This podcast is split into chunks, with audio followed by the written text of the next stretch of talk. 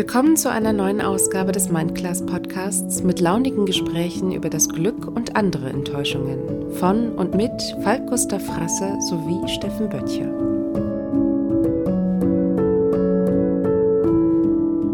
Und das Buch ist von Frank Berzbach und heißt Die Kunst, ein kreatives Leben zu führen. Ähm, und im Untertitel noch Anregungen zur Achtsamkeit. Mal gucken, wie es kommt, aber das könnte einer meiner intimsten Folgen werden, weil dieses Buch einfach in dieser Zeit mich so sehr. Mal gucken, ob ich gleich die richtigen Worte finde. Aber das, das wohl wichtigste Ergebnis der Glücksforschung ist, dass nur etwa 10% unseres Glücksniveaus von äußeren Umständen abhängen. Davon also, ob wir arm oder reich, gesund oder krank, hübsch oder hässlich, verheiratet oder geschieden oder was auch immer sind.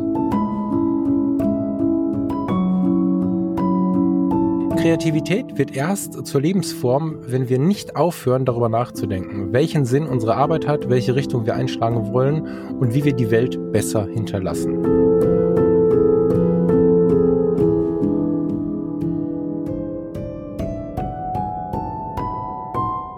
Hört er mich jetzt? So, guten Morgen. Guten Morgen, hörst du mich jetzt? Ich, ich höre dich die ganze Zeit. Mein lieber Falk, Sonntagmorgen 9 Uhr, wie geht's dir? Ähm, ich bin ganz entspannt. Habe schon eine Stunde mit diesem äh, Buch auf dem Schoß verbracht und äh, über das wir gleich sprechen. Und ja, ich bin entspannt. Und du rührst, du rührst in deinem Kaffee. Ja, ich hatte mir fest vorgenommen, Tee zu trinken, äh, auch passend zum Thema. Hab das dann auch heute Morgen getan und jetzt irgendwie war es mir dann doch nach Kaffeeduft am Morgen. Wie geht's dir?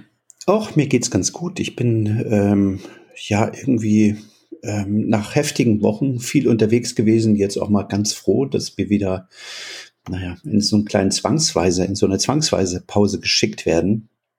Ähm, ist natürlich irgendwie für viele äh, schwierig. Für mich auch, muss ich sagen, diesen Monat ist auch wieder alles abgesagt. Ich hatte jetzt glücklicherweise im letzten Monat äh, genug zu tun, dass das dann ein bisschen aufgefangen wird. Aber ähm, ja, das ist, äh, ist immer so ein, so ein, wie soll ich das sagen? Es hat jede, hat alles immer zwei Seiten. Auf der einen Seite freue ich mich natürlich, jetzt ein bisschen, bisschen mehr Ruhe zu haben. Auf der anderen Seite hätte ich mich auch gefreut, wenn ich diesen Monat ein bisschen was zu tun gehabt hätte.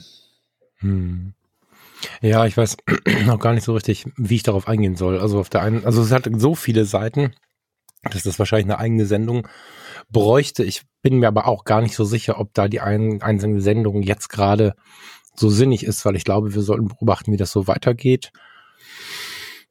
Auf der einen Seite bin ich äh, froh, dass es äh, dann jetzt irgendwie äh, in eine Entgegensteuerung geht. Auf der anderen Seite denke ich, ist das wirklich genug? Dann sehe ich wiederum selbstständige Künstler, Gastronomen, dann sehe ich eine Lautstärke und Aggression. Dem gegenüber steht der Wunsch, konstruktiver an solche Dinge ranzugehen. Also ich habe so viele Gedanken im Kopf, dass ich glaube, dass das nichts für diese Episode ist, nee. sondern dass wir uns überlegen sollten, ob wir in den nächsten Wochen, ob die Welt sich so dreht, dass in den nächsten Wochen eine Episode mal sinnvoll wäre. Darüber. Ja, ich glaube, das ist ganz gut, wenn man, wenn man mal seine eigenen Emotionen auch so ein bisschen ähm, erstmal runter, genau. runtergekocht hat und so. Eine genau. kleine Anekdote möchte ich trotzdem erzählen. Ich bin in der ja, letzten Woche ähm, die so ein bisschen da reinpasst, in der letzten Woche angerufen worden, ob ich nicht den Theo Weigel fotografieren könnte. Mhm. Das ist unser äh, ja, unser früherer Finanzminister. Unter Kohl hat der, war der Finanzminister. Mhm. Und ähm, ich hatte gerade an dem Tag Zeit und wir sind runter ins Allgäu gefahren und ähm, sind direkt äh, auch äh, bei ihm zu Hause gewesen. Also haben bei ihm zu Hause fotografiert. Ja, das war ganz abgefahren. Und dann stehst du auf einmal bei diesem Mann, äh, der ja den, den, den Euro äh, sozusagen dem Namen gegeben hat. Ne? Also er mhm. hat ja äh, dem, dem Euro den Namen gegeben. Mhm. Und ähm, äh, wir haben unsere Fotos gemacht und dann gucke ich so bei ihm, er hat eine schöne Terrasse, gucke ich aus dem Fenster ähm, und äh, sehe dann die Berge. Also er hat einen schönen Blick auf die Berge und er meint, ja, Sie müssen wahrscheinlich gleich wieder zurück und können die Berge nicht mal genießen. Und ich sage, ach doch, ähm, wir nehmen uns die Zeit, jetzt kurz vorm Lockdown, äh, wollen wir doch wenigstens, wenn wir schon mal hier unten sind, so schnell kommen wir nicht wieder. Und dann sagt er, ach, wissen Sie was, kommt, dann äh, äh bringe ich Sie mal hoch auf die Alpen zur Gisela und ähm, dann gehen wir noch einen Kartoffelpuffer essen.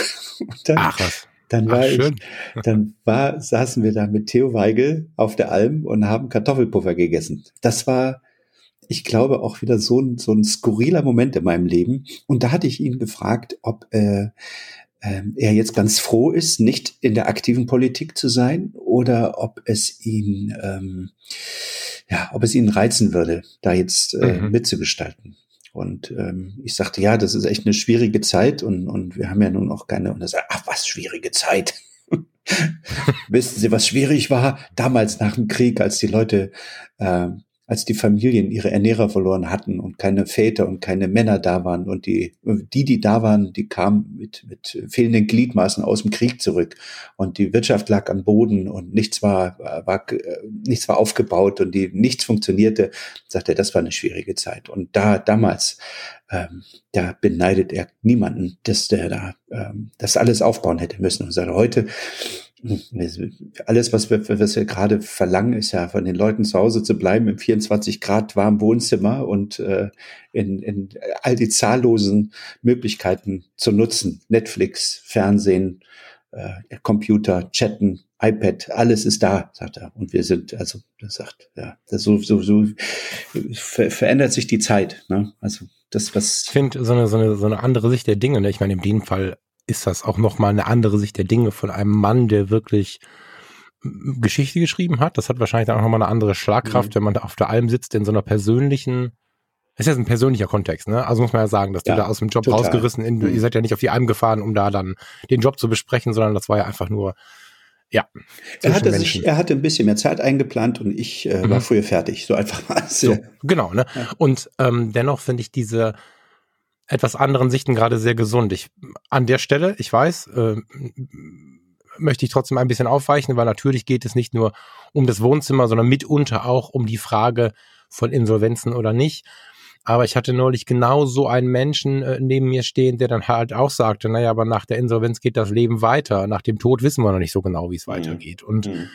ähm, das sorgt in mir halt für genau das, was ich gerade auch so anfangs gesagt hatte was willst du sagen? Ja, also ich habe da so viele Denkweisen, aber es tut sehr gut, eben auch solche Sichten mal zuzulassen. Ich habe zwei davon äh, in meinem Facebook-Profil geteilt gestern Abend, weiß nicht, ob du sie gesehen hast wo dann einfach äh, Menschen von ihren Großeltern berichten. Mhm. Hast du noch ein Bild dabei und das ist im, im Kern ist es das, was, was Weigel da jetzt gesagt hat. Ja. Mega spannend. Und ich glaube, es ist auch immer ein Unterschied, ob du, ähm, ob das alles abstrakt für dich ist, die Situation, oder mhm. jetzt in meinem Fall ist es so, dass ich jetzt äh, durch beruflich bedingt mich mit Virologen unterhalten habe, in der Virologie war, ähm, auch in der Infektiologie gesehen habe in Krankenhäusern, wie die wie die äh, Zimmer voll laufen richtig und die, die hm. Ärzte wirklich sagen, ey, wir wir fallen hier gerade mit einem, mit einem, also aus, im freien Fall, aus großer Höhe, äh, fallen wir gerade runter und alles, was wir jetzt machen, ist uns einfach mal kurz den, den äh, Fallschirm umzuhängen und äh, an der Schnur zu ziehen. Denn nicht mehr und nicht mhm. weniger ist es. Und ähm, wenn diese, dieses Umhängen eines Fallschirms ähm, dann auch noch so vehement kritisiert wird, ähm, dann, dann ist das nicht nachvollziehbar. Jedenfalls nicht für die behandelnden Ärzte, die auch die Spätfolgen äh, sehen. Weil du musst, darfst ja mal eine Sache nicht vergessen. Also wir ähm, reden jetzt davon, dass wir, dass wir hier ähm, ja, eine ganze, eine ganze Generation vielleicht auch von, von Leuten ähm, haben, die unfassbar viele, viele Spätfolgen haben, die gar nicht mehr in den Job mhm. zurück können. Wenn du mhm. einmal richtig in, also wenn du richtig krank warst, also du, auch da habe ich ähm, Informationen ähm, aus erster Hand, wenn du richtig krank warst, das kann teilweise ein Jahr dauern. Also ne, die Leute, die wirklich mhm. äh, das, das schlimm hatten, die haben keine Kraft mehr, die Treppen hochzugehen. Die kriegen immer noch kein, noch nicht richtig Lust, äh, Luft. Ne? Also das ist schon. Es gibt Leute mit leichten Verläufen, die dennoch nichts schmecken, zum Beispiel. Ja, ja genau. Ich mit jemandem gesprochen, der hat einen Verlauf, der sagt halt, war eine Erkältung. Also gar, war halt eine Erkältung. Und seitdem schmeckt er nichts und in demzufolge riecht er auch nichts. Also das, äh, da kann man jetzt, äh, also das ist schon auch quälend, ne? Und genau das ist der Punkt. Ne? Ich hatte, ich habe bei Fotografie tut gut, habe ich, hab ich ähm, gestern auch erwähnt. Ich hatte die Tage ähm, die erste weinende Intensivschwester am Telefon und mhm. also aus meinen alten Verbindungen so ins Krankenhaus und die haben richtig Angst vor dem, was jetzt kommt, weil mhm. ja nach wie vor äh, Light Lockdown hin oder her äh, da jetzt erstmal nochmal ein Anstieg zu erwarten ist, weil, weil das Ganze ja nach Ansteckung so, äh, nach ersten Symptomen so nach zehn Tagen erst richtig losgeht. Und die sind richtig in Sorge, ob sie das schaffen. Und ich weiß noch genau, wir hatten in, äh, unserer, in einer unserer Episoden hatten wir ein Gespräch, ähm, also am Anfang, als wir, als wir in den ersten Lockdown gingen, ähm, wo ich ähm, eine Kinderärztin, wo ich die Janina mitgebracht habe. Und in dem Kontext hatte ich auch mit einem unserer Kinderintensivärzte gesprochen, der hatte nur keine Zeit für eine Aufnahme. Und der hat mir halt gesagt, was ist, wenn ich da stehe und einem 80-Jährigen den Schlauch aus dem Hals ziehen muss und entscheiden muss, dass er stirbt, weil ein 50-Jähriger vor mir liegt, der sonst auch stirbt. Wer, wer darf das entscheiden und so? Mhm. Und davor haben die jetzt wieder Angst. Und deswegen bin ich mir auch nicht so sicher, ob das ausreicht, aber ich rudere gerade wieder zurück. Ich weiß nicht, ob es der richtige Moment ist, ne? Aber ich ja. kann gut verstehen, dass du darüber äh, reden möchtest. Ich möchte es eigentlich auch, aber ich glaube, das mal, ist ja, das ist eine eigene Sendung, aber vielleicht noch mal zwei Gedanken, weil ich war letzte Woche auch im Bundestag ähm, und habe die Debatte ähm, ähm, live mitbekommen und ähm, mhm. das ist, äh, wenn du das siehst, also ich meine auch der der der Gauland, der stellt sich dahin und sagt, wir wir ähm, haben auch Verkehrstote und äh, machen keinen, legen den ja. Verkehr nicht lahm. Und dieser Vergleich, das ist, den, den höre ich immer wieder. Das ist äh, die Verkehrstoten, die, die, die spülen uns aber auch nicht die Intensivstationen voll. Ne? Also natürlich hast du auf Intensivstationen, äh, äh, Intensivstationen Verkehrsunfälle, aber doch nicht in dem Maße und nicht in der Fülle, wie wir sie jetzt gerade haben. Warst du ähm, bei der Regierungserklärung im Saal? Nee, die habe ich, die habe ich live am Monitor verfolgt. Einen Tag später war ich. Da ging es aber auch nochmal ja. um das Thema. Ja, aber, aber das, die Stimmung hätte ich mir gerne, also die, da, weil da wäre ich ja fast durch den Fernseher gegangen während der Regierungserklärung. Das ist ja, ja, aber auch einen Tag später. Also was da los ist im Parlament, wie die äh, sich brüllen. Mittlerweile ist ja auch so, dass selbst ähm, so die anderen Parteien ähm, lautstark zurückhupen. Ähm, da ist ordentlich Alarm, ordentlich Kasala. Mhm. Manchmal denkst du, so, erinnere ich mich auch an, an das britische Parlament. Dort wird ja auch ordentlich gerufen und geschrien. Otter, mhm. ruft er ja dann immer. Ähm, also so ein bisschen, auf der einen Seite finde ich es finde ich es auch mal wieder schön, dass es ein bisschen lebhafter ist, ja, und dass äh, nicht alles nur so in sich reingemurmelt wird. Auf der anderen Seite ähm, ist natürlich, äh, ist es äh, ist auch immer eine, eine Stilfrage. Ne? Und diese, ja, wer schreit, hat recht, stimmt eben nicht, ne? Nee, das ist ähm, richtig. Ich finde da auch unseren äh, Bundestagspräsidenten derzeit sehr charmant, wenn er dazwischen geht. Das ist gefährlich. ja, genau. genau an den Punkt habe ich gerade gedacht. Wenn, wenn, Sie, wenn Sie dem Präsidenten dazwischen sprechen, ja, ja genau. Das ist gefährlich. Ja. Ja, du, ich habe in letzter Zeit offenes, ach, vielleicht machen wir mal ein kurzes Shoutout. Das war jetzt nicht geplant und ich will noch zu dem Thema, was du mir hingelegt hast, aber vielleicht machen wir noch ein kurzes Shoutout. Ich habe mich die Tage angefangen, so ein bisschen zu belesen. Es ist ja so, dass wir alle ganz groß darin sind. Ich sage bewusst jetzt wir. Die einen mehr, die anderen weniger in Social Media und in diesen Kanälen unsere Meinung zu sagen, zu schreiben. Hm. Ich habe mich bestimmt auch schon mal dazu hinreißen lassen, irgendeinen schlauen Text da rein zu hämmern. Hm, aus meiner Sicht. Schlauen Text. Aber es kommt dann immer gleich das, äh, der Gedanke in den Kopf. Bei mir, wenn ich selber schreibe, aber auch wenn ich das Zeug von anderen lese, geh doch einfach in die Politik. So. Mhm. Und da habe ich mir so ein bisschen, ich meine, äh, äh, mir ist klar, warum das so ist, aber ich weiß auch nicht, ob es die Zeit ist, das mal zu ändern, weil wenn du jetzt in die Politik gehen möchtest, ist es ja ein riesiger Kraftakt. Also so.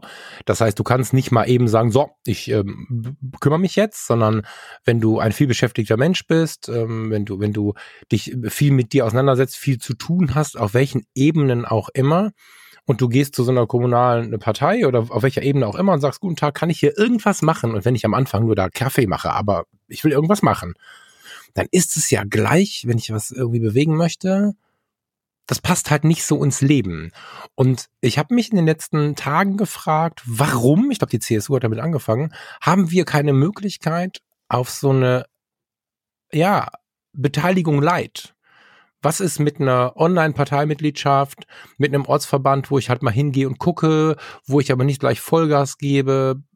Ähm, vielleicht also, auch ein Shoutout ja. an den lieben Timon, weil der schon mal zuhört. Das wäre vielleicht so ein Ansprechpartner, dem wollte ich nämlich schon eine Audio schicken, aber jetzt mache ich es mal hier. Schönen guten Morgen. Gibt, weißt du, gibt's da was? Gibt's da Bemühungen? Passiert da irgendwas? Weil ich würde gern irgendwie ein bisschen mitspielen, aber ich mhm. kann halt auch nur ein bisschen mitspielen. Mhm. Aber also es gibt, es gibt, du hast es, du hast es angesprochen, die CSU hat dieses, ähm, ja, diese Online-Mitgliedschaft für genau den Zweck. Ähm, die haben auch eine Probemitgliedschaft zum Beispiel. Ne? Da zahlst du auch erstmal nichts. Ähm, bei der CDU gibt es auch eine Probemitgliedschaft. Und ähm, gerade jetzt, wo es um die Vorsitzenden geht, also um die Vorsitzendenwahl als CDU-Mitglied, auch als Probemitglied. Also ich meine, du kannst ja für einen Zehner oder Fünfer kannst du ja schon Mitglied werden. Mehr, mehr ist es ja nicht. Hast du zumindest exklusiven Zugang ähm, zu den, ähm, ja, zu den Kandidaten, ähm, Aussprachen und sowas. Also du hast schon anderen Zugang zu allem. Du darfst auch eine Sache nicht vergessen, dass wenn du, wenn du ähm, in so eine Partei eintrittst, also das, das kann ja auch die Linke sein. Ich habe zum Beispiel ein sehr schönes Gespräch in der letzten Woche mit einem linken Politiker gehabt.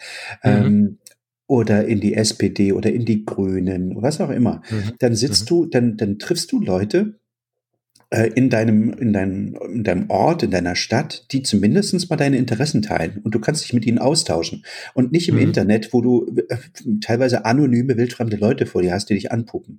Und ähm, das ist einmal schon ein unglaublicher Gewinn. Also irgendwo hinzugehen, wo du Leute hast, die ähnlich ticken, die dir auch das eine oder andere vielleicht mal so ein bisschen erklären können. Weil ich habe zum Beispiel jetzt auch nicht verstanden, warum man die Gastronomie zumachen muss, wo ich sagte, Mensch, die haben jetzt so, so bitter gekämpft dieses ganze Jahr und haben irgendwie das Frühjahr so halbwegs wieder auffangen können vielleicht und die einen ja, die anderen nein.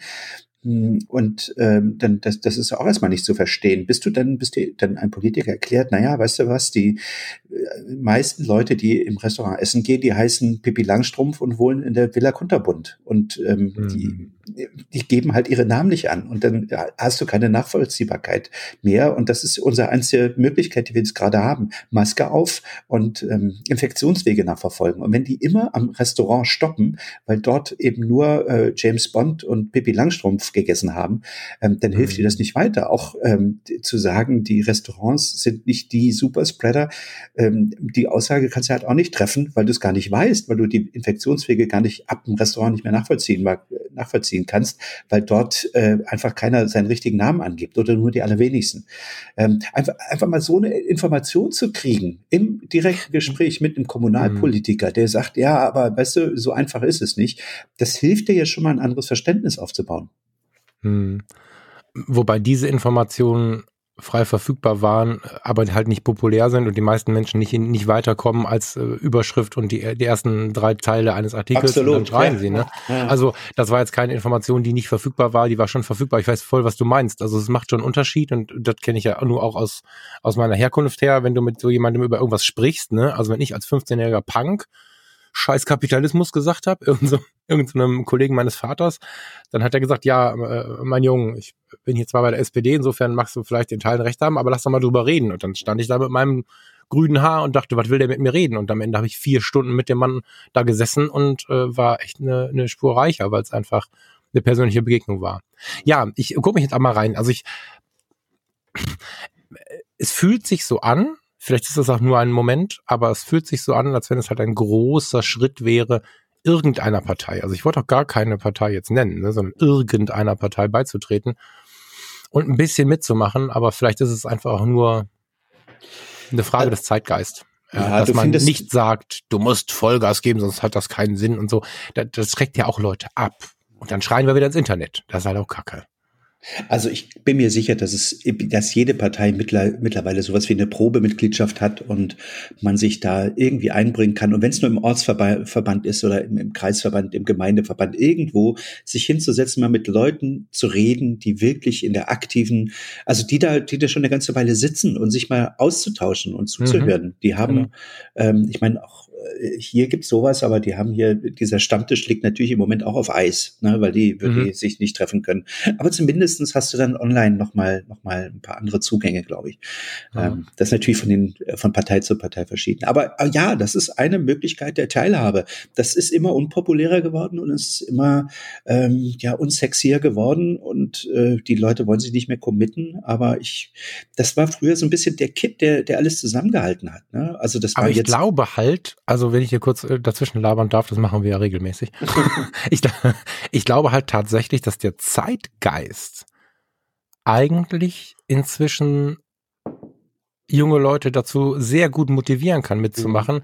Da möchte ich tatsächlich gerade, ohne es böse zu meinen, diese Karte, ich habe gerade eine Karte in der Hand, diese Karte würde ich gerne den Parteien hinlegen, weil wir sind in einer Zeit, in der viel diskutiert, viel geschrien wird und wir sind aber auch in einer Zeit, in der das viele Leute lesen, mit dem Kopfschüsseln, versuchen zu argumentieren und aus dem Stehgreif kenne ich 15, 15, 20, weiß ich nicht, Leute, wo ich mir relativ sicher bin, wenn ich denen eine coole Variante gebe und sage, hör mal, melde dich mal bei der SPD, CDU, whatever, Grüne, bei irgendeiner der, der, der, der Parteien und führ doch da da mal deine, deine Nummer an, wenn es da halt nicht nur in einem also wenn da nicht nur eine Nachricht kommt, äh, die mir mit 15 Paragraphen drin beschreibt, äh, welche meine Voraussetzungen sind, wann ich wo einmal im Monat erscheinen darf, um mich zu bewerben, sondern wenn es da einfach einen cooleren Zugang gibt, eine, eine bessere Möglichkeit gibt, daran teilzunehmen, vielleicht auch ein besseres Wording nach außen, eine bessere Werbung dafür, dann bin ich mir eigentlich ziemlich sicher, dass das, also die Zeit könnte nicht besser sein, um, um Menschen dazu zu bewegen, wieder ein bisschen aktiver zu werden. Und ein Stück weit, muss ich dir ganz ehrlich sagen, bin ich auch ein bisschen stolz, dass ich ähm, als Fotograf da in der, in der, im politischen Journalismus auch so ein bisschen andere Leute jetzt angesteckt habe. Ob das der Thomas ist, ja, ne, genau. der jetzt auch genau. aktiv irgendwie bei den Grünen fotografiert. Ich bekam mhm. letzte Woche eine, eine, eine WhatsApp von, von einem ganz lieben Kollegen, ähm, dem ich neulich noch mal so ein kleines Einzelcoaching zur politischen Reportage gegeben habe, ähm, weil der seine, seine SPD ähm, Kandidatin äh, einmal begleiten sollte. Und der hatte mir irgendwie, der hat sie dann begleitet und schrieb eine ganz aufgeregte WhatsApp, dass er jetzt in die SPD eingetreten ist, weil das ihn alles so überzeugt hätte und so einen riesen Spaß gemacht hätte.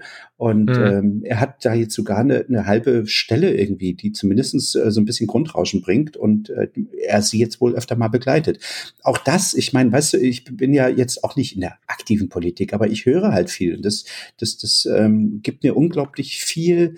Ähm, ja, das bringt mir wahnsinnig viel in jeder Hinsicht. Steffen, ich weiß nicht mehr genau, ob wir am Telefon waren, ob wir gefrühstückt haben, ob wir auf dem Boot saßen, ob wir im Garten gesessen haben. Ich, ich habe die Situation nicht mehr im Kopf, aber ich habe dir bei ausgeschaltetem Mikrofon mal gesagt, dass ich mir sehr, sehr sicher bin, dass du da, na, das Wort ist ein bisschen, dass du da schon einen Trend gesetzt hast da warst du ein bisschen verschüchtert und hast du auf den Boden rumgeguckt, was ich voll geil fand. Aber es ist tatsächlich genau so. Ne? Ich denke, und da, da kann man auch stolz drauf sein. Also auch ein Thema übrigens von vorletzter Woche aus meinem Podcast. Wir sollten mal ein bisschen mehr stolz auf unsere Dinge sein. Und ich erlebe in der, in der fotografischen Welt extrem viele Leute, die nicht nur die politische Reportage jetzt mehr in ihren Fokus holen, ehrenamtlich, manchmal sogar aber auch als Job, sondern ich erlebe auch Leute, die sich ähm, tja, ein wenig deiner Art und Weise zu fotografieren annehmen. Jetzt könnte man natürlich sagen, das ist Kopie. Ähm, ich sehe das nicht so eng. Ich finde, dass man durchaus sich so sehr inspirieren lassen darf, dass man vielleicht auch manchmal denkt, ist, äh, ist das jetzt Steffens? Ach nee, der hat vom Steffen gelernt. das, das darf aber sein, finde ich, weil dieser neue, tja, Stil, den, da darfst du stolz drauf sein, hast du schon gegründet. Das finde empfinde ich schon so. Und ähm, wenn man gesehen hat, wie viel aufgerissene Augen und Applaus zum Beispiel diese Christian Lindner Plakataktion mit schwarz-weißen Fotos äh, gebracht hat, die aber nicht weitergeführt wurde, äh, da sieht man jetzt auch an dir, dass du, dass du da jetzt was Neues geschaffen hast. Finde ich voll geil. Und ich hoffe, dass das, dass dieser Blick, wenn den jetzt der Thomas, das tut er schon, ähm, kannst du einen Vornamen sagen von dem Kollegen, von dem du gerade sprachst? Matthias. Matthias, ich, ja, so, da habe ich glaube ich auf dem Radar sogar. Äh, Matthias und, und wer da noch so alles ist, äh, diese Leute bringen ja einen frischen Wind rein. Und, und wenn wir jetzt äh, als junge Menschen oder jung gebliebene Menschen zu Hause sitzen und wollen uns ein bisschen engagieren und sehen Bilder wie, jetzt bin ich mal ein bisschen frech, wie ihr die macht, dann haben wir einen ganz anderen Zugang, als wenn wir die alte klassische Form der Fotografie uns anschauen und das Gefühl haben, es ist alles wie immer. Das ist schon auch eine geile Motivation. Ja, und ähm, auch das habe ich ja dem Matthias gesagt. Das ist ja, ver, ver, erwartet doch mal bitte nicht immer gleich das große Geld. Das verdiene ich da ja auch nicht. Das ist wirklich einfach nur ähm, dass du im Moment gerade in der gesellschaftlichen, ja, in der Gesellschaft lebst, wo viel passiert und äh, du einfach viel, viel, viel, viel mitbekommst. Und teilweise kannst du ja das auch ehrenamtlich machen. Also du kannst ehrenamtlich äh, einen Politiker begleiten. Und teilweise kannst du, kannst du da auch, ähm, der das über eine Spende machen, ne? dass du eine Rechnung schreibst, aber draufschreibst, diese Rechnung ähm, äh, kann als Spende quasi gelten und dann kriegst du eine Spendenquittung. Auch das ist ja möglich. Ne? Und mhm. ähm, gerade jetzt, wo wir, wo wir so unglaublich, ja, wieder im Lockdown sind, wahrscheinlich viele nichts zu tun haben, ey, mach das doch. Und, und äh, mhm. äh, es geht ja, weißt du, im Moment haben wir das größte Problem, dass die Politiker irgendwie äh, sich erklären müssen, gar nicht die Zeit haben, weil so viel zu tun ist, sich permanent zu erklären, aber zumindestens kannst du das dann visuell machen. Ne? Mhm. Ja, voll gut. Ist auch eine schöne Möglichkeit, das stimmt. Ja, sehr schön. Bevor ich jetzt anfange, über den Stolz zu reden, das habe ich, letzte, hab ich letzte Woche schon gemacht, äh, möchte ich eigentlich mal kurz die, die am Lenkrad ziehen. Mhm. Und zwar, vielleicht müssen wir eine Viertelstunde überziehen. Ich weiß nicht, was dein Kalender sagt, na, äh, nach, was, dein, was dein Tagesplan sagt. Du also wir haben uns in den letzten Wochen, vielleicht mal zur, Erklärer, äh, zur Erklärung an den Hörer, wir haben uns in den letzten Wochen ein bisschen besprochen und wollen uns immer mal wieder zwischen den äh, Themen, die, die so alltäglich irgendwie auf uns einprasseln, gegenseitig etwas mitbringen. Und jetzt hatte der Steffen, ich weiß gar nicht, Mittwoch oder so, irgendwann in der Woche haben wir uns kurz verständigt, wollen wir mal wieder aufnehmen, wie passt es denn und so. Und dann hielt er mir ein Buch äh, in die Kamera und sagte, das hier ist gerade mein Lieblingsbuch, ich würde gern darüber sprechen. Und das war, das weißt du noch gar nicht, Steffen, für mich ein ziemlich tiefer Moment. Ähm, ich habe es zwar noch lange nicht durchgelesen, aber ich bin gerade, ähm, ich habe quasi in dem Moment, wo du es mir in die Kamera hieltest, ich weiß gar nicht, zwei Tage vorher habe ich angefangen darin zu lesen und mal gucken, wie es kommt, aber das könnte einer meiner intimsten Folgen werden, weil dieses Buch einfach in dieser Zeit mich so sehr Mal gucken, ob ich gleich die richtigen Worte finde. Aber äh, ja, du, du möchtest äh, uns ein Buch mitbringen und äh, ich freue mich genau. über dieses Mitbringsel, weil ich gerade auch sehr tief dieses, damit verbunden bin. Ich habe dieses Buch selbst geschenkt bekommen vor bestimmt drei, vier Jahren von äh, einem lieben Kollegen aus Hamburg. Ähm, das ist der René Fährmann, der meine Bücher gestaltet hat als Kurator und mhm. der hat mir mhm. das geschickt. Und das Buch ist von Frank Berzbach und heißt Die Kunst, ein kreatives Leben zu führen. Ähm, und im Untertitel noch Anregungen zur Achtsamkeit. Und ähm, mein erster, mein erster Impuls war, ach ja, wie schön, ähm, da sind bestimmt wieder Kreativtechniken drin, ähm, das kann ich mal durchwühlen, weil man ist ja immer als kreativer Mensch auf der Suche nach Kreativtechniken. Das, was dann passierte, war aber, dass man was völlig anderes bekommt eigentlich als Kreativtechniken. Also ähm, ich finde den Titel Die Kunst ein kreatives Leben zu führen ein bisschen irreführend. Eigentlich müsste das Buch heißen Die Kunst ein schönes Leben zu führen oder die Kunst ein, ein ähm, genussvolles Leben zu führen oder ein, ein Leben, ein erfüllendes Leben zu führen. Was auch immer. Also das ist eigentlich das, was ich ähm, ähm, an dem, bei dem Buch empfinde. Und äh, ich will gleich mal das Vorwort aus dem Vorwort, einen ganz kleinen Abschnitt zitieren, der mich damals sofort mitgenommen hat. Mhm. Und zwar ähm, schreibt der, schreibt der äh, Frank im Vorwort, ginge es nach den Glaubenssätzen der Buchbranche, könnte dieses Buch jetzt nicht vor Ihnen liegen. Und doch liegt es da und freut sich auf Sie. Es lädt Sie ein zu einem stillen Gespräch, zum leisen Nachdenken. Auch dazu, die ungeschriebenen Gesetze, die Ihr Leben immer schneller werden lässt, zu hinterfragen. Und dazu die Gestaltung Ihres allerwichtigsten Projektes nicht vor lauter Meetings aus den Augen zu verlieren die Projekte ihres Lebens. Und das fand ich so, ach ja, guck mal, das ist, also das fand ich schon irgendwie wirklich, wirklich klasse. Und gleich daneben ist ein, ist ein Zitat von Harry Belafonte, ähm, das ist ein, Filmemacher, Musiker aus Kuba, ein ziemlich bekannter Typ aus den 80er, 90ern, ähm, kennt viele noch äh, Banana Boat, hat er gesungen. Ähm, und er hat, da ist ein schönes Zitat, da steht, das ging alles sehr schnell. Ich habe 30 Jahre gebraucht, um über Nacht berühmt zu werden. Und das ja, hat genau. mir auch unglaublich ja. gefallen, das Zitat. Und ich im Grunde hab, ähm, da vorne, Entschuldigung, das noch, da vorne hat es mich dann sofort äh, gepackt. Und ähm, als wir in der letzten Woche, hm, also ich habe dieses Buch jetzt schon zweimal gelesen, mittlerweile dreimal seit gestern. Ähm, und es hat mich immer wieder, wenn ich in, in so Situationen kam, wo ich mich einordnen musste, äh, habe ich es rausgeholt, daraus gelesen und gestern früh habe ich es in der Tat genommen, habe mich, ähm, hatte den ganzen Tag frei, habe mich unten schön mit einer Schoßdecke auf die Couch gelegt und habe es in einem Rutsch durchgelesen, morgens von um 10 bis abends um 6 oder so. Au wow. Ja. Au wow. Ja, du weißt du, also ähm, ähnlich bei mir, ich habe es äh, kürzlich erst geschenkt bekommen äh, und äh, es kam mit den Worten, es hat mich so tief gerührt, liest das. Und mhm ich habe erst überlegt, was hat mich denn, was hat ich denn da gerührt? Und es ist übrigens mit das schönste Buch, das ich jemals in den Händen gehabt habe. Also diese Gestaltung, muss ich mal sagen, ist dermaßen beeindruckend schön. Und ich habe, wie du auch, gerade im, im Cover gedacht, oh ja, jetzt wird mir erklärt, äh, hier Kreativtechniken und so. Im Gegensatz zu dir bin ich immer nicht so begeistert von Kreativtechniken. Es gibt ein paar sehr, sehr tolle. Oftmals wird's mir dann aber eben das, was im Wort schon versteckt ist, wird mir oft zu technisch. Und mhm. ähm, was mich wirklich rührt in dem Buch ist der Fokus auf Leben, auf dein Leben und auf diese, auf dieses ganzheitliche. Also es geht in dieses Buch hat ganz viel Philosophie, ganz viel Psychologie in sich, hat ganz viel Beschreibungen, ganz viel Erlaubnis. Ne? Also es geht ja bei kreativen Menschen, glaube ich, ganz oft auch um Erlaubnis. Also wenn, wenn wir uns jetzt vorstellen, du wärst 10, 15 Jahre zurück, das heißt, du wärst noch nicht so fest im Sattel in dieser Welt und dann fängst du irgendwas Neues an. Dann ist es ja ganz oft so, dass wir gesellschaftlich, partnerschaftlich, wie auch immer, so insgeheim auf eine Erlaubnis warten, so zu leben, wie wir vielleicht sind oder uns zu suchen oder so. Und da hat er so, also ich habe noch lange nicht alles durch, aber er hat so viele Punkte drin, so mal gucken, ob wir gleich ein bisschen inhaltlich mhm. werden, ähm, so viele Punkte drin, die genau in diesem Punkt angreifen und deswegen, ähm, ja, ist es auch gerade in der Zeit jetzt sehr, sehr intim für mich.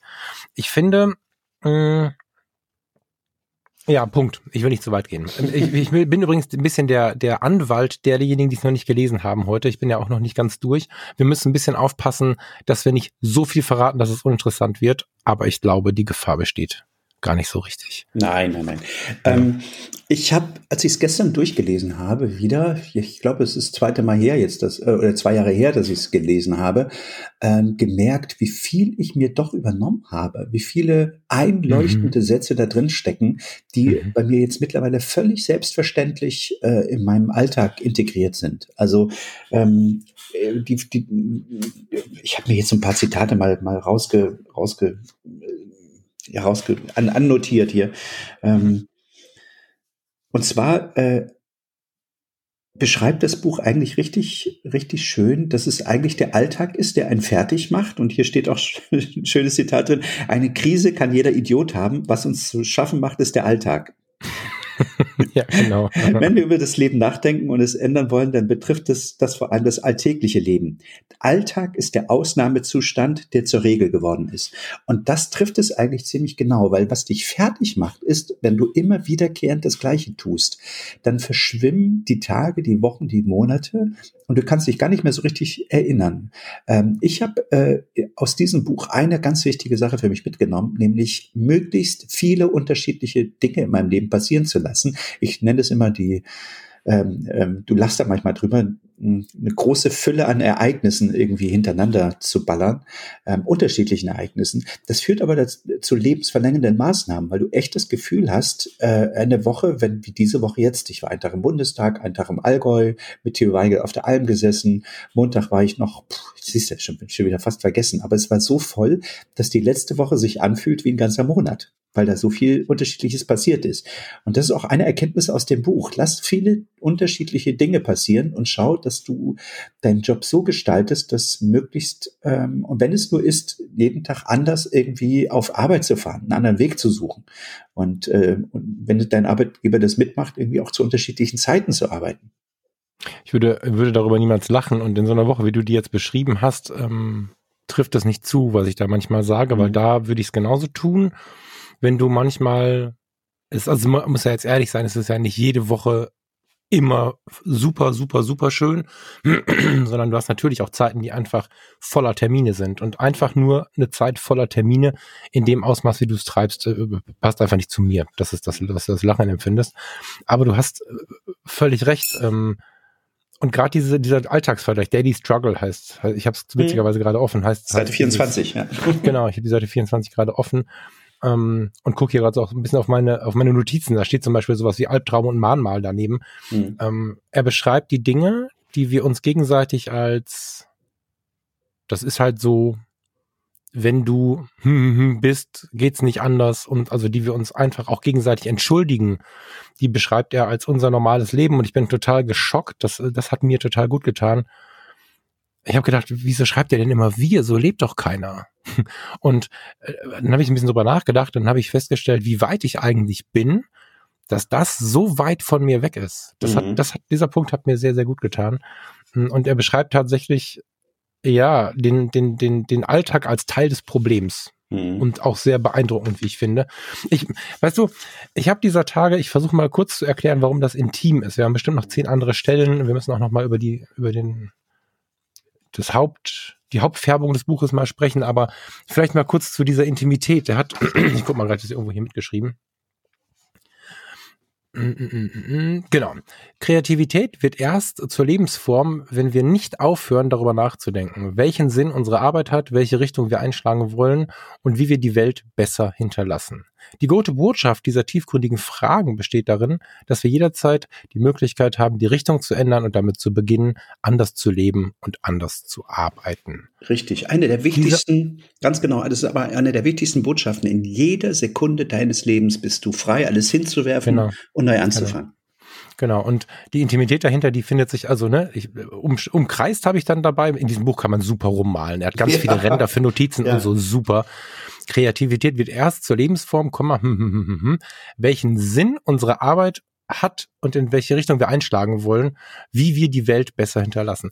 Dieses Ding, und er schreibt sich noch ein bisschen aus für die Kreativen, warum Kreative kreativ sind, spricht von alten Psychologen, die den intelligenten Menschen zum Beispiel als den Menschen beschreiben, der tut, was er soll, während der kreative Typ tut, was er will. Das wird ihm aber oft vorgehalten. Also er hat eine sehr schöne, runde Vorgeschichte, die zu diesem Zitat führt, zu dem, was ich jetzt gerade hier vorgelesen habe. Und das ist genau das Ding, was mich seitdem wir in den ersten Lockdown, dieses Wort kann ich bald nicht mehr hören, aber in den ersten Lockdown gegangen sind. Seitdem, das sind jetzt Monate, verfolgt mich genau das, weil äh, ich bin ja in dem Januar, ja, im Januar bin ich ja gestartet mit einem Businessplan, den niemand mit Falk Frasser unterschrieben hätte. Ich war aber fest davon überzeugt, hatte super tolle Hilfe, mich darum zu kümmern, hatte Zusagen. Vermutlich hätte ich heute irgendwie ein, ein ordentliches geleastes Auto, hätte wahrscheinlich äh, eine fette Blitzanlage Kram und würde jeden Tag zu den Kunden fahren, wenn Corona nicht gekommen wäre. Und stattdessen kam es ja anders. Und ich bin da extrem glücklich drüber, weil genau diese Frage seitdem so laut in meinem Kopf ist und ich diese Zeit genau so gebraucht habe, vielleicht auch noch weiter brauche, mal gucken. Und für mich fühlt sich's richtig an. Ich habe eine Partnerin zu Hause, die Farina, die sieht es genauso, die unterstützt mich da drin. Aber außen, auch du, Steffen, und das ist kein Vorwurf, sondern ganz normal, glaube ich, gab es immer wieder Menschen, die sagten, was machst du denn? Du musst jetzt effizient, jetzt gerade ist so das Thema, du musst das Weihnachtsgeschäft bedienen und so. Also ich habe schon auch sehr viele Leute, die gar nicht verstehen, was, was machst du da? So, und ich feile an Fotografie tut gut rum, sehe da drin meine Zukunft, bekomme Rückmeldungen, die mich wieder motivieren. Ja, feile auch an einem Weihnachtsgeschäft rum, aber nur, wenn ich es richtig geil machen kann, weil ich möchte nicht, dass irgendwer in Liebe irgendwem anderen was schenkt, was Falk aus Effizienzgründen mal eben gemacht hat und so. Und dann stehen alle um mich herum und sagen, boah, Falk, gib doch mal Gas. Und gestern auf dem Spaziergang sprachen wir noch drüber, da hatte ich diesen, diese eine Zeile noch gar nicht gelesen, dass, dass es einfach so unglaublich wertvoll ist, dass ich jetzt dazu gezwungen worden bin, so vielen Monaten dieses kreative, wie will ich denn leben, zu erlauben, was ja eigentlich so sehr verrufen ist. Und wenn ich mir aufschreibe, was in den letzten Monaten alles passiert ist, und wenn es nur bei Fotografie tut gut ist und ich lasse alles andere weg, dann ist das so unfassbar wertvoll. Und dazu animiert er in diesem Buch, zu mhm. diesem sich treu sein. Natürlich geht er auch ans Entwickeln, sehr stark sogar. Aber diese Treue festzuhalten, ähm, äh, ja, ich habe ihn, kennst du Frank Berz, kennst du ihn persönlich, den Frank? Ich, ich habe ihn bei, ähm, bei Instagram gefunden und, und fand es äh, extrem charmant, dass er schon folgte. Mhm. Und ähm, er ist, ich weiß nicht, ob du mal Fotos angeschaut auf frankberzbach.com gibt es ein ganz, ganz sympathisches Foto, äh, in der, ich glaube ganz am Start, da sitzt er in einem Kulturcafé oder bei sich zu Hause, keine Ahnung. Und er ist ein extrem ja, frei wirkender Geist irgendwie optisch jetzt. Ich rede nur von einem, von einem Blick von außen. Und das, wie er so ganzheitlich auftritt, ob das jetzt Instagram ist, äh, was ja auch ein bisschen man selbst ist, ob das Bilder von ihm sind oder ob das die Worte in diesem Buch sind, es ist eine super laute Motivation dazu, nach sich zu suchen. Ja, also es, es, es stehen auch äh, Dinger drin, ähm, wenn man ein bisschen tiefer äh, liest, äh, wie man sich oder wie er sich dann am Anfang über Wasser gehalten hat, als er noch auf der Suche war und so. Das entspricht alles so sehr dem, was ich gerade empfinde, nämlich dass wenn wir Menschen glauben gesehen zu haben, wohin wir wollen, dann kann das auch mal rumpeln und dann müssen wir uns diesen Weg erlauben. Und, mhm. und jedes Mal, wenn ich jetzt im Moment wieder, wieder höre, oh, mach doch mal dies oder mach doch mal jenes, dann gehe ich erstmal spazieren. und, äh, und, ja, und, ist und, aber auch eine Form der Meditation, steht ja genauso voll. im Buch. Ne? Ja, ja, voll. Mhm. Wobei, das habe ich noch gar nicht gelesen. Aber Ach so, das, das, das, nee, das habe ich nicht mal mehr gelesen. Aber das ist gerade so eine Reaktion. Und mhm. ähm, ich merke halt, dass das so gut tut, mir das zu erlauben. Und als ich dann jetzt auch gestern Abend und gestern Vormittag noch mal tiefer drin gelesen habe, wie du auch, habe ich gesagt, wie krass, dass er mir jetzt dieses Buch hinlegt, wo ich anfange, das zu akzeptieren in einer Phase, wo es langsam knapp wird, fange ich an, das zu akzeptieren und dieser Mann schreibt genau über diese Dinge, aber mit richtig schönen wissenschaftlich, philosophischen, aber auch psychologischen Hintergründen. Also nicht nur Falk macht das oder Steffen macht das, sondern das ist richtig fundiert, das Ding. Mhm. Also, also gerade, gerade, ähm, ich finde, für mich stellt sich immer die richtig, die wichtigste Frage ist ja nach dem Warum. Also warum solltest du mhm. das überhaupt tun? Ich meine, mhm. weißt du, du, mach doch das, was alle machen und stell die Frage nach, nach dem Warum mhm. nicht. Aber das Warum ist ja eine der größten Motivationen, etwas zu tun. Mhm. Und da findet sich auf Seite 31 Leben als Lebenskunst gleich vorne der erste Satz, den habe ich mir auch ausgestrichen. Warum wollen wir unser Leben gestalten?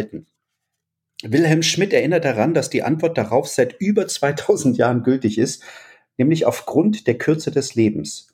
Was wir dem Tod mhm. verdanken, die Begrenzung des Lebens. Würde es diese Grenze nicht geben, wäre die Gestaltung des Lebens gleichgültig. Auch dieser Gedanke, den finde ich so unglaublich wichtig und, und, und schön. Und ähm, vielleicht auch noch mal ganz kurz zu deiner Situation, die du eben so schön beschrieben hast, nämlich dieses, ähm, dass alles in diesem Jahr irgendwie dann doch so zusammengekommen ist für dich. Ähm, auch das vielleicht als kleine Metapher. Ein bisschen später hm, schreibt er nämlich davon ähm, oder erzählt davon, wie es ist, irgendwie ähm, ja kreativ zu sein und zu gestalten. Und was ich besonders schön fand hier war, die künstlerische Arbeit kennt viele Materialien und wer eine Skulptur aus einem Steinblock befreien will, der macht reale Erfahrungen mit steinernen, nicht diskutierbaren Grenzen. Und das, diesen Satz mal als Metapher für dein eigenes mhm. Leben zu nehmen, nämlich, dass es nicht diskutierbare Grenzen gibt ähm, und dass mhm. es, ähm, dass du im Grunde dein Leben von allem Überflüssigen ja befreist, ne? Das, was du eben so schön beschrieben hast. Also ähm, der, der, der, wer war das? Michelangelo hat einmal gesagt, als er den David erschaffen hat, äh, wie er das machen konnte, hat er gesagt, der war da, ich habe nur den, den Stein vom David befreit.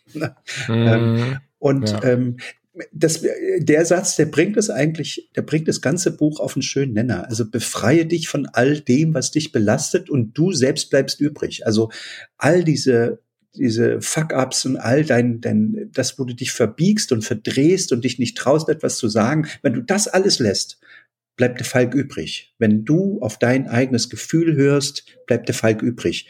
Und wenn du auf andere hörst, fängt es wieder an, dich zu trüben. Und darauf musst du halt ab, Acht geben. Und, und das ist eine Sache, die, die er weitergeben möchte und die ich ja bei Fotografie tut gut auch hier mit dir zusammen versuche weiterzugeben. Und es ist eine Frage von Treue, dem halt auch dann am Ende ja die Treue zu halten, weißt du, weil mhm. ähm, jetzt kommen langsam Jobangebote. Ich habe nach außen gebracht, dass so 60 Prozent angestellt, vielleicht sogar im Homeoffice ganz geil wäre. Und daraufhin bin ich jetzt schon auch in Verhandlungen.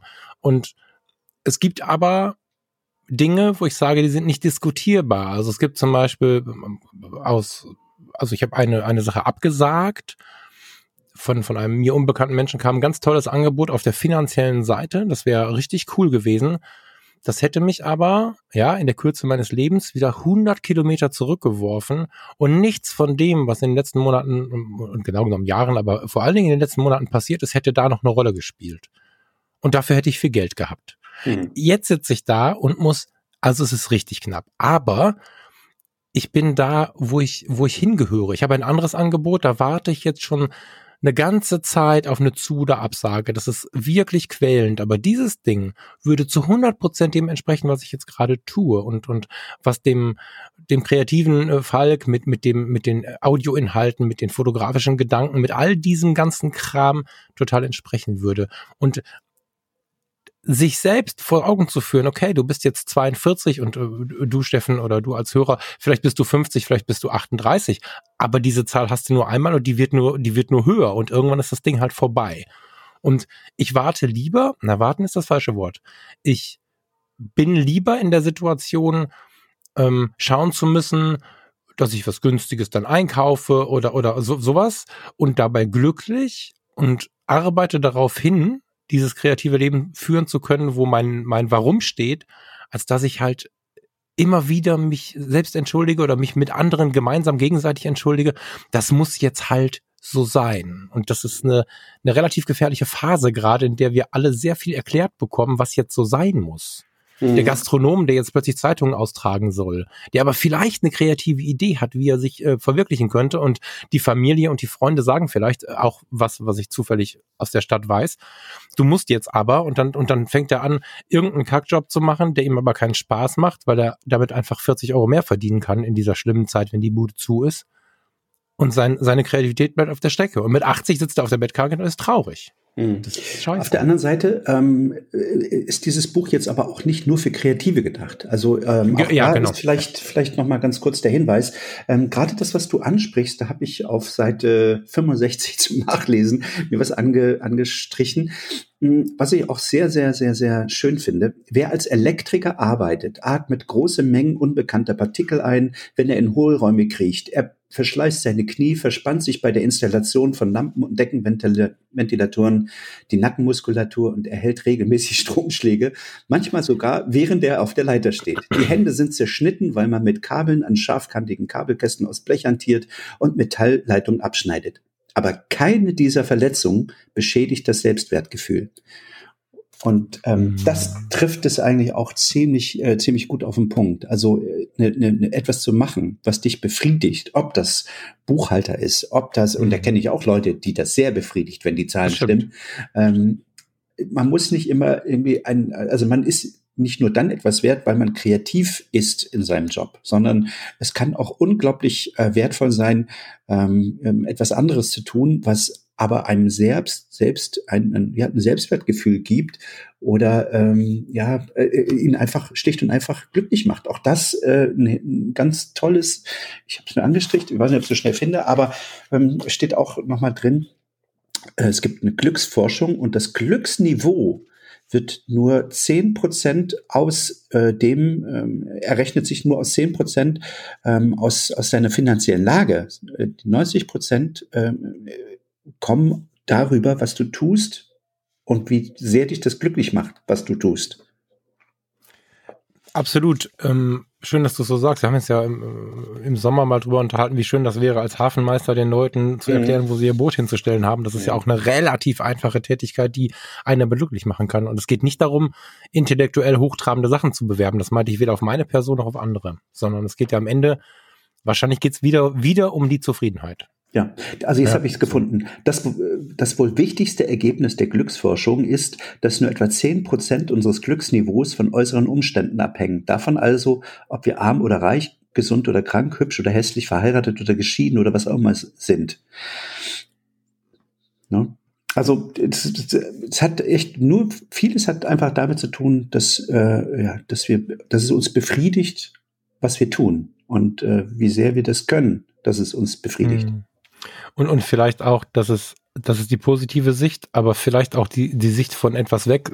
Ich finde, dass die auch erlaubt sein darf, was wir nicht tun müssen. also, mhm. dass wir uns einfach so ein bisschen befreien. Was wir vergessen haben zu erwähnen, was wirklich ein wichtiger Anteil ist, ähm, die, der Untertitel des Buches ist Anregung zur Achtsamkeit. Mhm.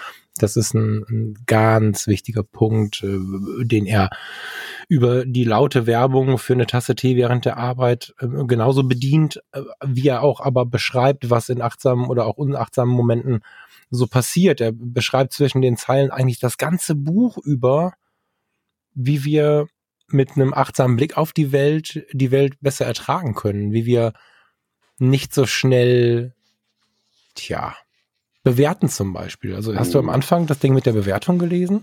Ja. Die drei Schritte der Bewertung, ne? Da ist dann ja, halt klar. Ganz, ne, ganz, ganz. Haben wir ja äh, hier auch schon in einer Sendung mal drüber genau. gesprochen. Genau. Also du genau. siehst etwas, vergleichst es und daraufhin folgt ein Gefühl. Ähm, du hast vollkommen recht. Was mich an dem Buch, was ich an dem Buch besonders mag, ist, dass er einfach nicht nur diese grundphilosophischen Dinge aufgreift, sondern ganz profan auch in deine Kleidung geht. Ich weiß nicht, ob du da schon warst. Also so wie nee, du dich als, ja, er sagt also, jeder Mensch ist gleich, wenn er morgens aufsteht und dann zieht er sich an. Mhm. Und das ist ein Statement und das sagt viel über dich aus und äh, deine Kleidung, die du aussendest, ist ähm, ursächlich dafür, wie du wahrgenommen wirst. Und so wie du wahrgenommen wirst, so wirst du behandelt und am Ende hm, kommt es wieder zurück. Ähm, also es geht auch um Kleidung, geht aber auch darum, wie du, wie du, wie du, wie du dich ernährst. Also, ne? Lass uns mal ähm, kurz bei diesem Thema Kleidung bleiben. Das finde ich mhm. total spannend. Da würde ich gerne eine Meinung von dir hören. Ich weiß mhm. ja, dass du äh, gerne Hemden trägst zum Beispiel und das auch für dich, für dich sehr wichtig findest. Wir haben da schon ein paar Witze drüber gemacht. Ja. Ähm, auf der anderen Seite habe ich fest, also ich bin ja da nicht ganz so, ich trage, ich weiß gar nicht, wie ich jetzt zu euch gekommen bin, kann ich mich gar nicht erinnern, aber ich trage halt manchmal ein Shirt, manchmal ein Polo, manchmal ein Hemd und manchmal mhm. irgendwie so Öko, Leinen, was auch immer. Und mhm. ähm, das liegt an der Stimmung. Ich stelle aber fest, wenn ich das Richtige angezogen habe, also das, was zu meiner Tagesstimmung passt, werde ich immer gleich wahrgenommen und immer gleich ernst genommen. Wenn ich mich verkleide, geht das in die Hose. Das heißt, mhm. wenn ich glaube, ich müsste dieses anziehen, fühle mich aber nach dem anderen, geht es in die Hose. Ich kann eher under oder overdressed irgendwo auftauchen, wenn ich mich quasi danach fühle, als dass ich mich passend anziehe. Mhm. Das finde ich super spannend. Ähm, auf der anderen Seite aber, wie, wie ist mit dir so mit Saunaerfahrung oder FKK oder so? Nur als ich, als ich klein war, äh, in der DDR aufgewachsen, da war FKK völlig selbstverständlich. Da hast du dir keine mhm. Gedanken drüber gemacht. Heute? Ähm, ich bin aus dem Alter raus, wo sich das, äh, äh, wo man selbstbewusst nackig über den Strand läuft, glaube ich, äh, mit, mit 50. Ich bin jetzt auch nicht der Sporttyp. Es ist nicht so, dass, ich, dass ich mich da extrem wohlfühle bei, muss ich ehrlich zugeben. Und das ist genau der Punkt, da wollte ich hin. Voll ja. geil. Ich hatte ein bisschen gehofft, dass du mir für dich, dass du dich da nicht wohlfühlst. Mhm. Ähm, das ist ein total guter Punkt. Also erstmal bin ich immer noch total begeistert, dass ich im Osten an einem See spazieren gehen kann und ähm, da springen nackte Menschen rum. Nicht, dass ich, dass ich da gierig drauf bin, sondern das ist einfach so schön natürlich. Das gibt's mhm. ja hier so gut wie nie.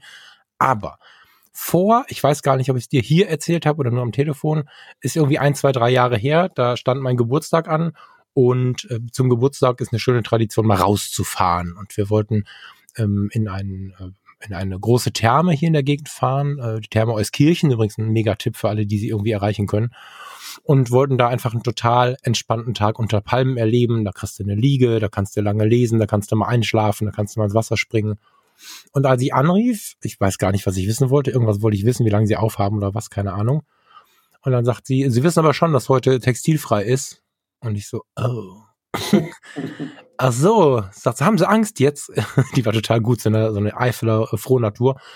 Und ähm, ja, dann hat sie mich überredet, trotzdem hinzufahren. Hab ich Verena angerufen. Ich sag, du, äh, pf, ja, sie hat da ja null Probleme mit, aber ich saß da und dachte, ach du Scheiße, genau aus dem Punkt, ja, weil ich einfach, ja, jetzt hast du hier ein bisschen Bauchansatz und eigentlich hast du irgendwie grundsätzlich zehn Kilo zu viel und dann bist du ganz nackt, wir Männer mit unseren Vergleichsproblemen, all diese Dinge, wo ich dachte so, oh, ich laufe doch jetzt nicht nackt da rum. Und naja, da war es halt dann so, dass du da, wenn du frei durch den Laden läufst, wenn du was isst, da gibt's gute Restaurants, äh, gute, hm, da gibt's ein paar Restaurants und so, da hast du einen Bademantel an oder ein Saunatuch oder so, aber im Wasser sind halt alle nackt und auf der Liege sind halt alle nackt und ja, was soll ich sagen? Das machen wir jetzt regelmäßig, weil ich, weil ich genau das, was du gerade sagst, das war der Grund, warum ich in den letzten Jahren nicht mehr auf die Idee kam, in so, also ich bin sowieso nie der Typ dafür zu gewesen, aber jetzt war es für mich halt völlig gestorben, dieses Thema.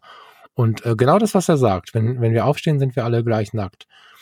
In dieser Therme triffst du Menschen, Männer, Frauen, die völlig durchtrainiert sind. Und irgendwarum kommt da nicht dieses, hm, wie sieht er aus, wie, ich, wie sehe ich aus? Irgendwarum darf dort jeder Körper sein, wie er ist es gibt diese Bewertung irgendwarum nur in Klamotten. Und ich habe erst gedacht, das passiert nur in meinem Kopf, habe viele Gespräche darüber geführt und das fand ich super interessant. Wenn ein Mann mit 70 Kilo aus dem Wasser steigt, du musst ja rein und rauskommen und du begegnest dir dort natürlich dann nackt. Oder wenn eine Frau mit 70 oder 60 Kilo aus dem Wasser steigt oder gleiche Geschlechter äh, kommen dir mit 140 Kilo entgegen, du stellst diese Frage gar nicht. Und du stellst auch nicht die Frage nach Bildung, nach Zugehörigkeit in der Gesellschaft. Du guckst nicht auf die, die Hand beim Mann, welche Uhr der gerade anhat. Du guckst nicht auf die Schuhe. Also ich finde diese Erfahrung so intensiv, weil ich genau wie du es gerade beschrieben hast, nicht damit gerechnet hätte. In dieser Sauna fühle ich mich wahnsinnig wohl, nackt da rumzulatschen. Und nicht um mich zu zeigen oder was auch immer man da jetzt für, für Dinge im Kopf bekommen könnte. Und das ist ja so das, was er sagt. Das ist, äh, also, neulich haben wir geguckt, im Sommer sollen wir mal schauen, ob wir nach Prero kommen und so. Und dann haben wir überlegt, ja, da, da gibt es ja auch einen großen FKK-Strand. Da wäre ich, da, da wäre mir vor fünf Jahren die Zunge abgefallen, wenn ich was gesagt hätte. Und, ja, ähm, und doch, ganz faszinierend. Natürlich, also ich gebe dir recht, dass diese Erfahrung ähm, wichtig ist, dass man die macht und so, aber im Alltag, kannst du ja ähm, jetzt nicht verlangen, dass alle nackt in der, in der Bahn sitzen oder im, im Bus oder im Bäcker stehen. Nein, nein, nein, so. nein, nein. Aber Und die Erkenntnis, da, warte ganz ja, kurz, jetzt muss ich dich, äh, hm. darfst du sofort, da wollte ich gar nicht hin. Ich wollte aber dahin, dass diese Erkenntnis auch angezogen etwas in Sicht auf die anderen Menschen und auf sich selbst macht. Da wollte ich hin, dass man nicht die ganze Zeit an sich rumzwickt und versucht, den Bauch einzuziehen, bis man Bauchschmerzen bekommt und dass man auch dem anderen nicht auf den Bauch schaut oder so, da, also das macht was mit den Menschen. Das, da wollte ich hin. Du hast es recht. Man muss natürlich gucken, wie man rumläuft. Und ja. es macht auch was mit den Menschen, wenn du, ähm, du wirst einfach anders behandelt, wenn du anders angezogen bist. Punkt. Da kannst du mir erzählen, was du willst. Also du wirst einfach von den meisten Menschen so behandelt, wie du aussiehst, wenn sie dich nicht kennen. Und ähm, du hast äh, auch ein anderes. Wenn du im Gespräch bist oder wenn du nur stehst? Also wenn ich jetzt äh, morgens, äh, wenn ich jetzt im Bundestag arbeite, habe ich immer einen Anzug an, habe ich ein Hemd an, dann gehe ich äh, morgens da rein, du, äh, im Bäcker nochmal vorher.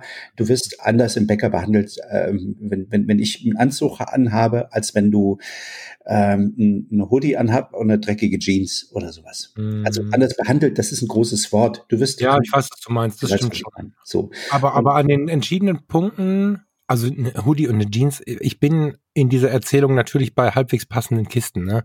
Nur ob es jetzt der Anzug, das Polo ist, ob also wenn es wirklich ins Gespräch geht, deswegen habe ich gerade gefragt, wenn du irgendwo stehst oder wenn du ins Gespräch gehst, jetzt ist der Bundestag wahrscheinlich nicht passend zu dieser, keine Frage, ja. Aber wenn du sonst im Leben unterwegs bist, ob du einkaufst, ob du mit Leuten ins Gespräch gehst, ob du mit Kunden interagierst, ich stelle schon fest, dass wenn du hinter dem stehst, das du anhast, ob da jetzt so eine Hip-Hop-Klamotte passt, da können wir nochmal gesondert drüber reden. Aber dann ist es also im Gespräch funktioniert das, ja. Mit ganz unbekannten Leuten. Eine, ich muss dich mal ganz kurz unterbrechen. Wir hatten diese Diskussion dieses Jahr schon mal, im Sommer. Da haben wir uns eine Stunde lang angeschrien. Auf dem Boot äh, war ich da und haben tierisch aneinander vorbeigeredet. Ich weiß, was du meinst. Aber im Großen und Ganzen ist es so, dass du oberflächlich von anderen Leuten anders, also so mhm. eingesortiert wirst, in die Schublade gesteckt wirst, so wie du aussiehst. Und ähm, äh, ich weiß doch, dass ich keine Unterschiede mache zwischen wer wie wo was anhat und sowas. Das ist mir doch auch wurscht. Weißt du, wenn ich mit jemandem rede und der ist nett und der ist äh, interessant, dann ist mir scheißegal, was der anhat.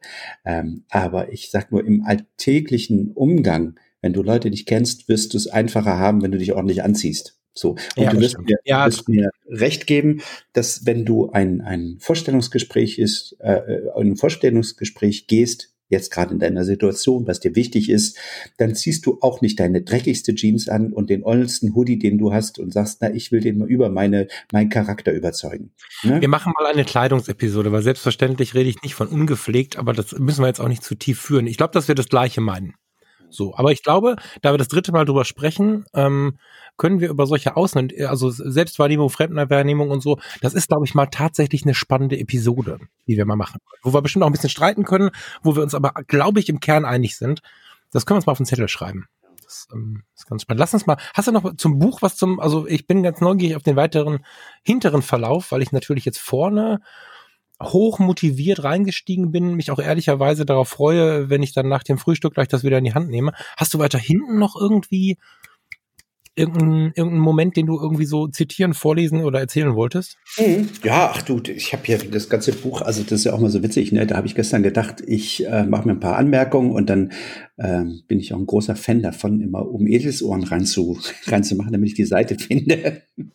Ähm, und da ist ähm, eine, ähm, ein Glaubenssatz, den ich mir rausgeschrieben habe, der auch ganz tief bei mir verwurzelt ist mittlerweile. Ich will jetzt nicht sagen, den habe ich jetzt in dem Buch entdeckt und habe ihn mir auswendig gelernt, sondern ähm, vieles in dem Buch ist ja so, dass du das grundsätzlich irgendwie spürst, dass du schon ein Gefühl dafür hast, dass das richtig ist, aber der Frank ähm, formuliert es nochmal so aus, dass du sagst, ja stimmt, genau so ist es.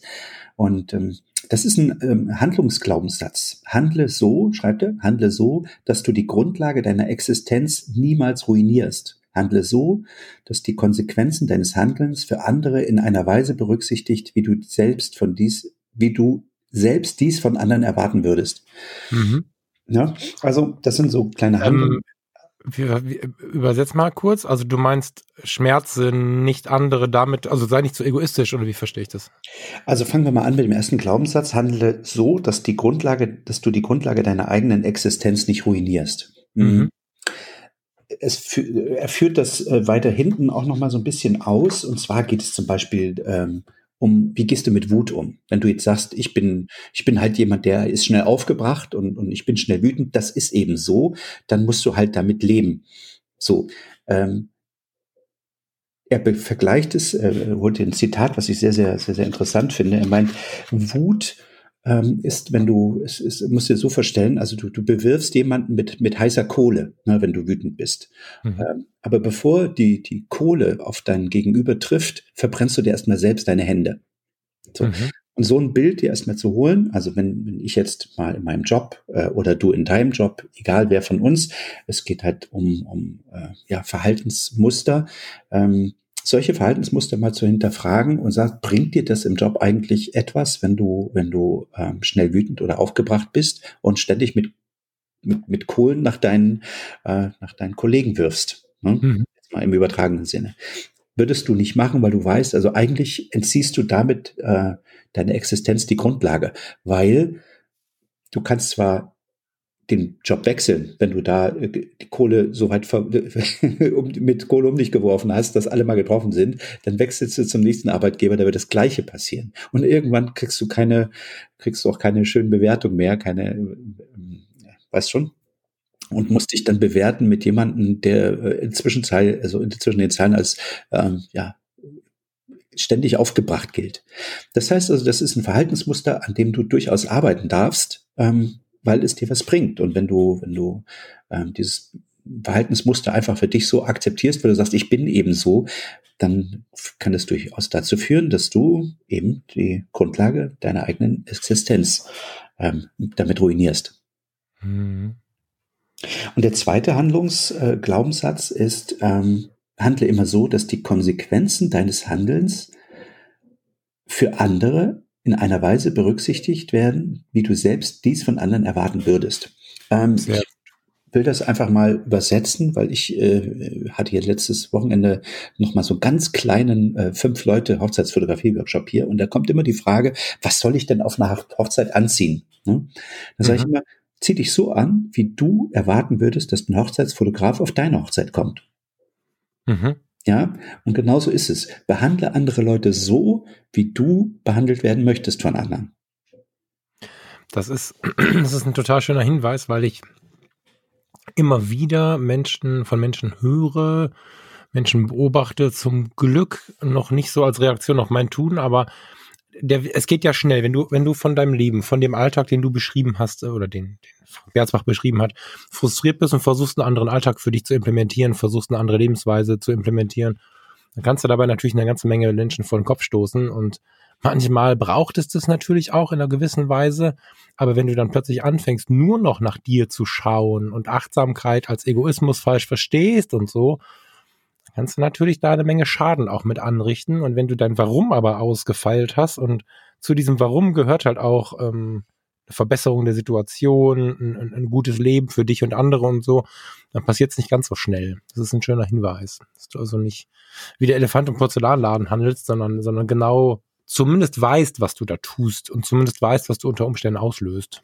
Im weiteren mhm. Sinne ähm, betrifft es auch, im Moment sehe ich, meine Timeline ist voll von, von also jeder eigentlich hat dieses Banner, ähm, ohne Kunst und Kultur wird es dunkel oder so, ne? Du kennst mhm. dieses Banner, was sie alle jetzt auf Facebook ja, benutzen. Ja. Wenn du da aber mal reingehst zu einem und äh, dadurch, dass es im Moment jeder, jeder sich als Butter äh, draufpackt, ähm, ist es für mich jetzt nicht schwer, irgendjemand mal darauf anzusprechen und zu sagen, wie oft warst du denn äh, in den letzten Jahren, ich will gar nicht von diesem Jahr reden, sondern in den letzten Jahren im Theater oder bei einem Konzert mhm. oder irgendwo. Und dann, wenn man da mal, wenn die Leute ehrlich zu sich selbst sind, dann waren sie vielleicht ein, zwei Mal im Jahr im Konzert. Das heißt also, zehn Monate waren sie nicht im Konzert.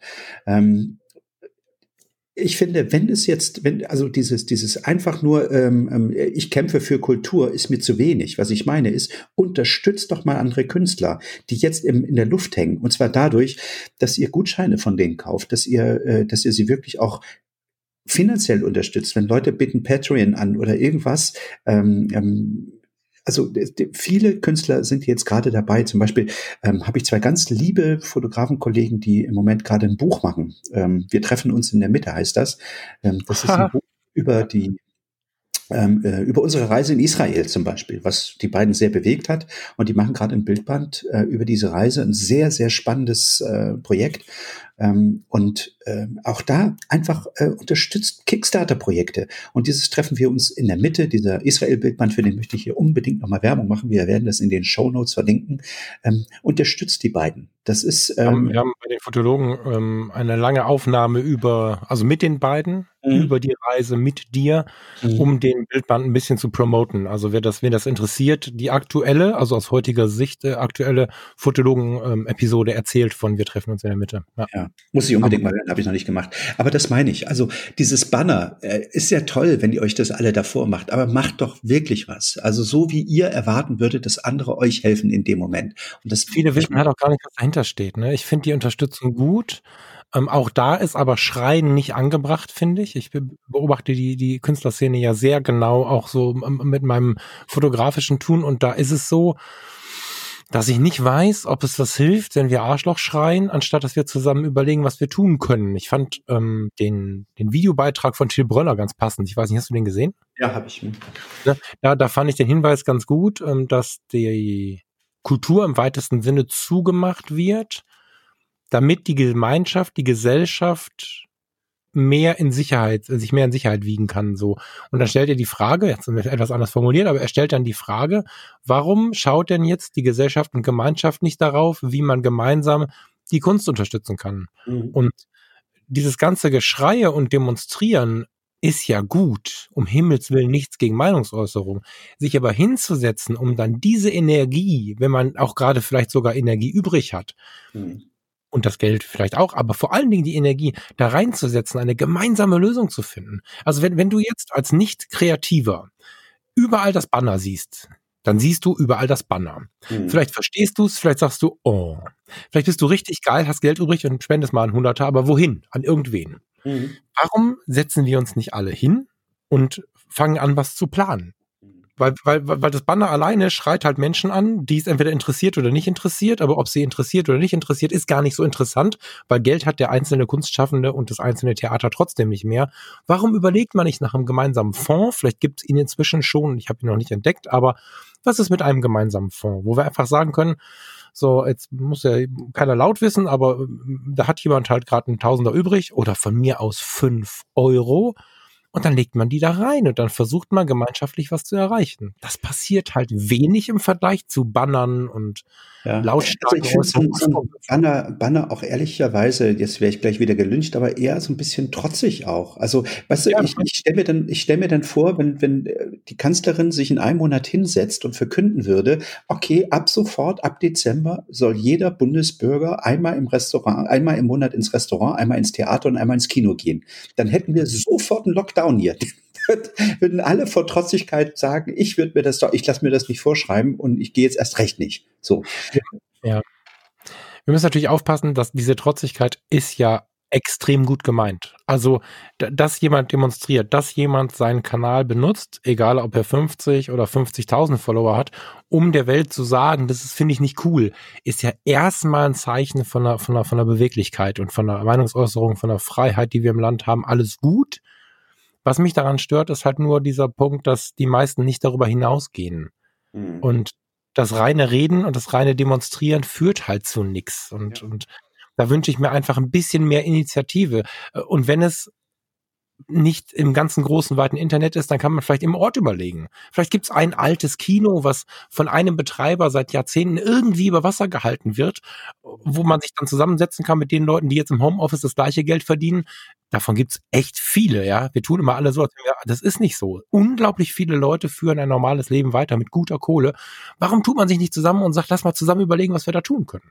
Und bei allem auch da vielleicht noch mal ganz kurz runterkohlen. Ähm, ähm, ich weiß, das hat mit den, mit den Hilfen ähm, der Bundesregierung beim letzten Lockdown nicht überall so easy geklappt und so. Sie haben es zumindest diesmal wieder angekündigt, 75 Prozent des Umsatzes aus dem letzten Jahr, beziehungsweise für Künstler äh, kulminiert äh, ähm, quasi ein Zwölftel sozusagen im November. Und das, da reden wir über Umsatz, da reden wir noch nicht mal über Gewinn. Ne? Also auch da ist es ja jetzt nicht so, dass, äh, dass kein, dass das, ein, der, das Einkommen beraubt wird. Also der Staat kümmert sich ja schon ein Stück weit darum, dass äh, mhm. keine, keine so richtig durchs Rost fällt, zumindestens finanziell nicht.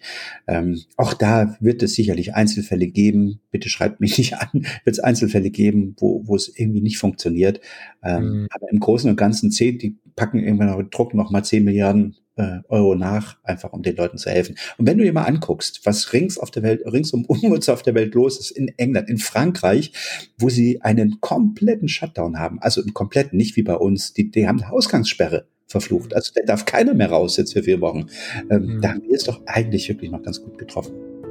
Ja, und, und da ist äh, hier zurück zum Buch die Achtsamkeit ja wieder das Ding, was, was dir echt helfen kann, weil, weil eine gewisse Besonnen, Besonnenheit, also das ist ja so ein, so ein, so ein Folgeprodukt daraus, jeder von uns hat es erlebt. Wir alle, glaube ich, kennen diesen Menschen. Wir kochen gerade. Ich glaube, da spreche ich für jeden. Also schreib mich an, wenn, wenn du es noch nie erlebt hast. Echt. Wir kochen, wir sind gerade sauer, wir sind traurig, irgendwas ist. Und dann kommt dieser Mensch in den Raum, Männlein, Weiblein, jung, alt, und ist ruhig. Und sagt, lass uns doch erstmal sortieren und sagt solche Sätze wie, es wird nicht so heiß gegessen, wie es gekocht wird, wir, wir gucken jetzt mal und so weiter und so fort. Diese besonnenen Menschen, die einfach eine Emotionsstufe vorher stehen bleiben und dann die Situation sich in Ruhe anschauen. Das sind achtsame Menschen und das ist das, was das Buch einem schenken kann, wenn man es liest. Ich habe festgestellt, dass ich viel auch querlese. Ich werde das Buch wahrscheinlich mal von hinten, mal von vorne in der Mitte und irgendwann lese ich es ganz durch. Also das ist auch ein Buch, was einlädt, da relativ durchzuspringen äh, auf die verschiedensten Arten und Weisen. Und das ist, ähm, also äh, daraus resultiert äh, ein lauter Schrei, dass, dass, dass sich am, am liebsten jeder Hörer dieses Buch kaufen soll. Weil genau das, was wir gerade haben, sich damit ein wenig verändern würde. Ich glaube, dass wir, wenn wir die Energie in unsere Kreativität stecken, anstatt in unsere Emotionen, dass wir die Möglichkeit haben, am Ende eine so unglaublich positive und schönere Emotion zu haben, als dass wir einfach nur laut gewesen sind. Kreativität hat ja auch eine unglaubliche Macht. Und wenn du die passt mit Achtsamkeit, und das macht er ja in diesem Buch, wahrscheinlich in seinem ganzen Leben, da kann hinten raus eine ganze Menge rausfallen. Ihr Lieben, es war schön, wieder mit euch hier auf einer Tasse Tee zu sitzen. Vielen Dank, lieber Falk. Ähm, ich äh, kann jedem nur empfehlen, die nächsten Wochen, die wir zu Hause verbringen müssen, mit diesem Buch ähm, zu verbringen. Und lest es, lest es immer wieder. Es ist, ich glaube, eines der wichtigsten Bücher in meinem Regal und steht immer prominent da, so dass ich es mir immer wieder raushole. Ähm, achtet auf euch, bleibt gesund. Es ist nur eine Maske, es ist nicht, nicht mehr erstmal. Ähm, schaut, da, achtet auf die, die, die vielleicht im Moment gerade ein bisschen einsamer sind. Nehmt, äh, ja, nehmt die mit und äh, haltet Kontakt zu eurer Familie, auch wenn es vielleicht sie in einem anderen Bundesland leben und es nicht so geht. Passt auf euch auf. Vielen Dank, lieber Steffen, liebe Leute. Wir hören uns bald wieder. Schönen Sonntag noch. Ja, macht's gut. Tschüss. Ciao.